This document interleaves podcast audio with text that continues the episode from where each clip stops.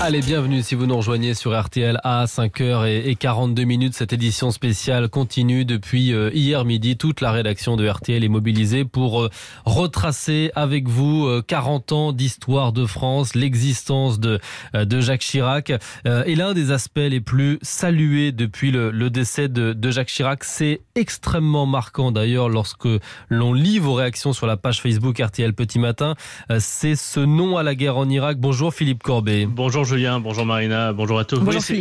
c'est aussi ce que retiennent ici les, Américains, mmh, sa mmh. défiance vis-à-vis de l'Amérique en 2003. Euh, pas seulement parce qu'il a refusé de suivre l'Amérique dans l'invasion de l'Irak, d'autres dirigeants, d'autres pays ont eu la même prudence, mais ils en voulaient davantage à Jacques Chirac parce qu'il lui a été reproché ici de prendre la tête, d'organiser une coalition contre l'Amérique en menaçant de mettre son veto au Conseil de sécurité de l'ONU, comme il l'annonçait le 10 mars 2003 à l'Élysée. La guerre, c'est toujours un ultime recours, c'est toujours un constat d'échec, c'est toujours la pire des solutions, parce qu'elle amène la mort et la misère. Il avait eu euh, l'occasion à plusieurs reprises de mettre en garde le président Bush. Il lui a dit notamment qu'il allait déstabiliser le Moyen-Orient pour plusieurs décennies. Et il avait raison. De la Syrie à l'Iran, des printemps arabes à Daesh, il avait pressenti ce qui allait se passer, ce que nous vivons encore mmh. aujourd'hui.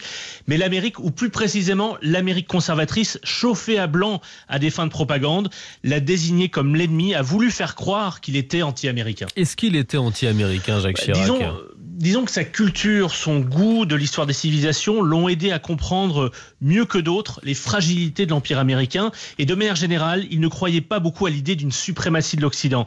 Mais souvenez-vous, il a été le premier dirigeant étranger à se rendre à Ground Zero, ici à New York, quelques jours après le 11 septembre, à survoler le site en hélicoptère à l'invitation du maire Rudy Giuliani, à se recueillir sur le site des Tours Jumelles, comme le racontait alors sur RTL Isabelle Date le président français n'a pu cacher son émotion. Mais quand on voit ça, on a envie de pleurer. En imaginant l'ensemble des hommes, des femmes, peut-être des enfants, qui ont péri et que l'on ne retrouvera pas. À son arrivée, la foule s'est tue, le temps du recueillement, avant de lancer Merci monsieur, you are a good guy vous êtes un homme bien. Jacques Chirac était euh, au diapason de l'Amérique parce que Jacques Chirac était aussi le plus américain des présidents jusqu'alors, en tout cas celui qui connaissait le mieux l'Amérique. Parce qu'il y avait vécu. Oui, en 1953, il a passé un semestre à Harvard, comme il le racontait en anglais lors de sa première visite comme président à la Maison Blanche avec Bill Clinton. Mr. President, 40 years ago, when I was uh, working at the Soda Jerk in the Howard Johnson restaurant, alors, il raconte euh, en anglais qu'il a travaillé dans un restaurant Howard Johnson à la plonge, puis comme serveur. Il s'est même fiancé ici avec une américaine, a voyagé de Boston à la Nouvelle-Orléans, puis San Francisco en Californie. Au début des années 50, c'était une expédition.